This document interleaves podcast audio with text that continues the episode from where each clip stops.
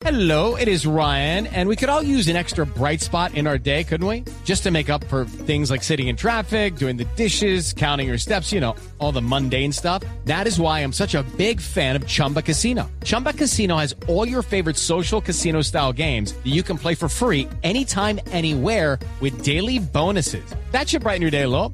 Actually, a lot. So sign up now at chumbacasino.com. That's chumbacasino.com. No purchase necessary. BGW. Void were prohibited by law. See terms and conditions. 18 plus. Eh, el personaje que era, porque era el triple campeón mundial, por lo que significa la marca de Ayrton Senna, es el brasileño que falleció el primero de mayo del 94 en la famosa eh, carrera en Imola, Italia, donde él había criticado que esa curva era peligrosa, no le pararon bolas Sí. y llegó el accidente. Sí, y mira que el verdadero legado de Ayrton Senna es que desde entonces nunca nadie murió en una carrera de Fórmula 1.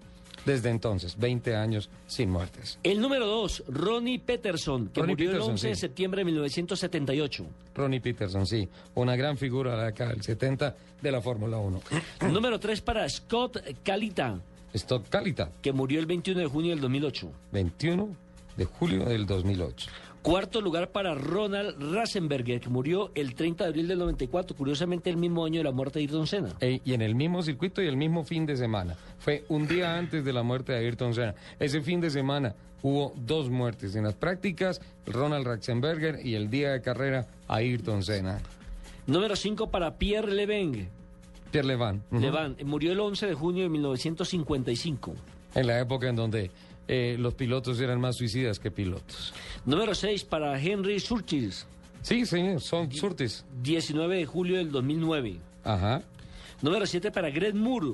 Ojo con este, no se murió el 31 de octubre del 1999. En la final del campeonato CAR que ganó Juan Pablo Montoya, fue en el óvalo de Montana, una muerte terrible. Que no hubo celebración incluso, eh, No. que, que nos quedamos esperando, claro, porque Juan Pablo En había ganado y demás, pero fue un- una carrera lutosa, ya recuerdo lo de Greg Moore. La carrera la ganó Adrián Fernández y el título lo ganó Juan Pablo Montoya. Número 8 para Gilles Villeneuve, muerto el 8 de mayo de 1982. Papá es Uno de los grandes pilotos de la Fórmula 1. Siempre se ha hablado en términos onomatopéyicos de lo que ha sido Villeneuve. Número 9 para Dan Weldon, murió el 16 Mm. de octubre del 2011. Dan, el, el más ¿Car? reciente muerto del campeonato CAR de los Estados Unidos. De hecho, Este era canadiense, día- ¿no? De hecho, no, el ah, inglés, Dan Weldon. ¿Weldon en inglés o canadiense? El, el, de hecho, hoy en día, la referencia del chasis que se utiliza en la IndyCar es DW, que es un tributo a Dan Weldon porque Dan estaba trabajando en la evolución del nuevo chasis y la nueva plataforma técnica de los carros para, para la Indy. Número 10 para Dale Earnhardt, muerto el 18 de febrero del 2001. El intimidador Dale Earnhardt, el papá de Dale Earnhardt Jr., que es hoy en día una de las grandes figuras del campeonato NASCAR, él murió en Daytona, en la Daytona 500, eh, en la parte final de la carrera. Hay unas especulaciones muy grandes porque dicen que Earnhardt murió antes de que él se estrellara, que vino un infarto y que él murió de un paro cardíaco antes de que él se estrellara y obviamente se dio control. contra el muro contra eso. Otros dicen que Dale tenía la costumbre de que en las últimas dos, tres vueltas antes de que él ya se iba soltando el, el cinturón, hubo un enredón y el golpe y que por eso murió.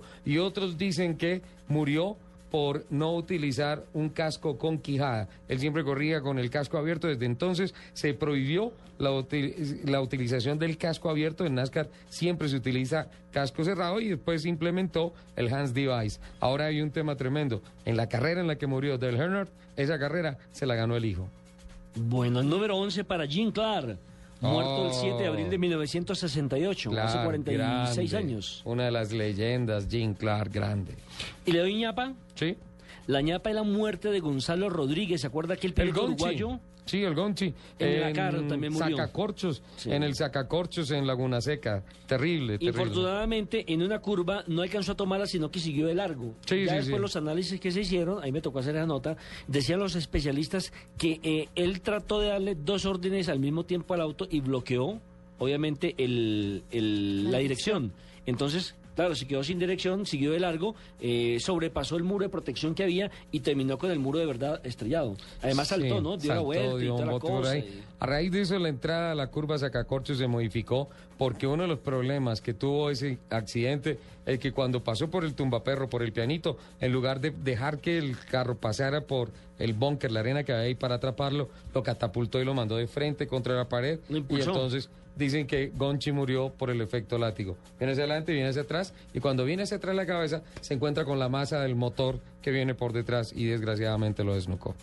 Terrible. ¿Mm? Estuvo- Mucho mejor estos... eh, Está un este poco trágico, ¿no? 11, Creo ¿no? que nos quedamos Sí. con los de Lupi que son un poquito menos trágicos. Sí, pero es que esos Yo- no son serios. Sí, sí, yo Sí, soy no. realista. Sí, sí, sí, sí. sí. Pero Esos- trágico. No, pero esos no eran serios. Jen, estás cortada.